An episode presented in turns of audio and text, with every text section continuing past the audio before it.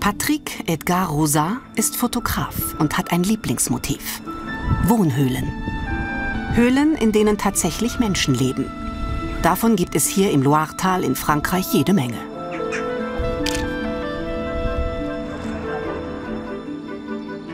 Wie es in einer Wohnhöhle aussieht, zeigt Patrick uns in seiner eigenen. Hier lebt er mit seiner Frau Renée.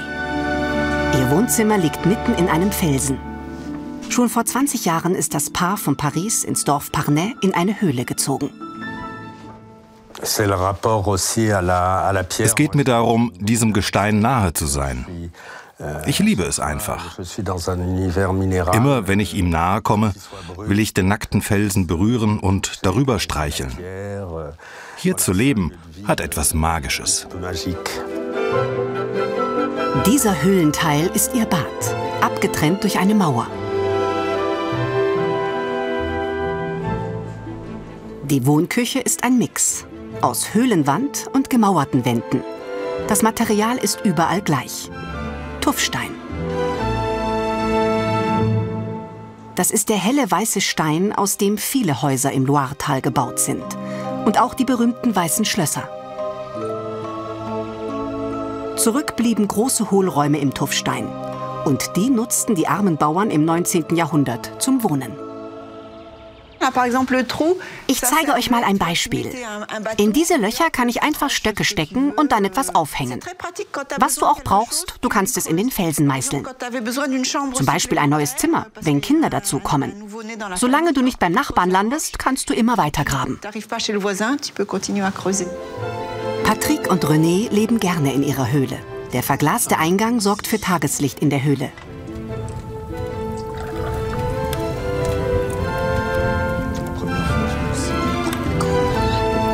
Aber ist es hier im Winter nicht ganz schön kalt? Jamais. Nein, niemals. Die Höhle hat ja bereits eine natürliche Temperatur von 10, 12 Grad. Es genügt daher, ein wenig zu heizen, um die Wohnung warm zu halten.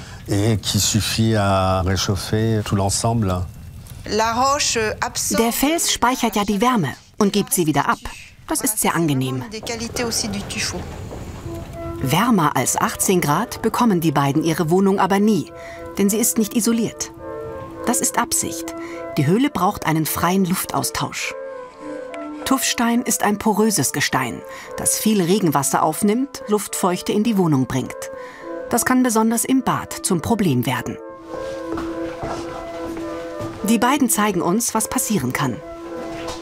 Die schwarzen Verfärbungen an der Decke stammen von einem früheren Pilzbefall. Pilze können den Stein regelrecht zerfressen und so zum Einsturz bringen. Patrick und René mussten die Decke deswegen stabilisieren lassen. Das ist Christophe Liotot, der Geologe, der die Wohnhöhle der beiden gesichert hat. Heute kontrolliert er mit einer Kollegin eine Ruine aus dem 18. Jahrhundert. Das da sind die Überreste einer alten Wohnhöhle, die eingestürzt ist. Man erkennt noch gut den schwarzen Kamin. Sie wurde wahrscheinlich verlassen und nicht mehr instand gehalten. Und dann mit der Zeit passiert sowas. Die meisten Höhlen wurden aufgegeben, als die Bewohner sich etwas anderes leisten konnten. Auch diese hier. Seit einigen Jahrzehnten lebt die alte Tradition aber wieder auf, vor allem für den Tourismus. Diese Ruinen hier sollen einmal ein Höhlenhotel werden. Dafür müssen der Geologe und seine Kollegin die Stabilität der Höhlen überprüfen und gegebenenfalls die Decken absichern.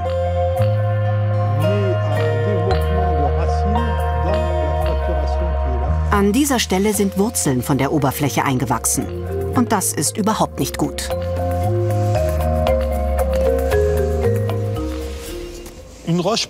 Ein so poröses Gestein wie Tuffstein kann sich mit Wasser vollsaugen und wird dann bis zu 30 Prozent schwerer.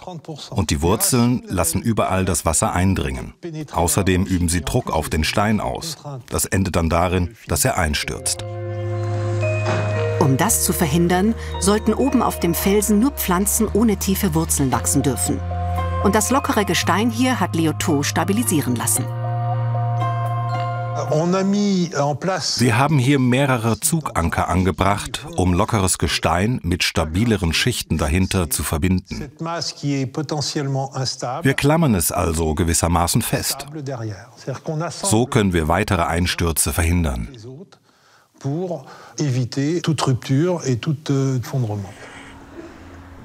Der Geologe schätzt die Höhle jetzt wieder als sicher ein.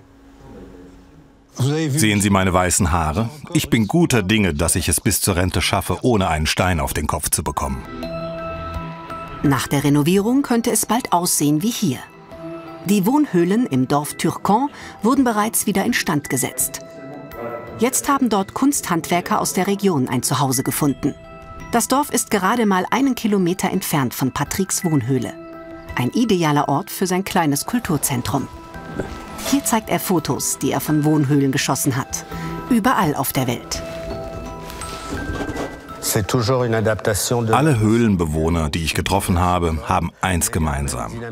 Sie passen sich an ihre natürliche Umwelt an, zollen ihr viel Respekt. Überall, egal ob in der Türkei, in Indien, China oder Spanien. Mehr und mehr Menschen interessieren sich für diese ungewöhnliche Wohntradition. Patrick jedenfalls beobachtet, dass die Höhlen an der Loire zunehmend gefragt sind.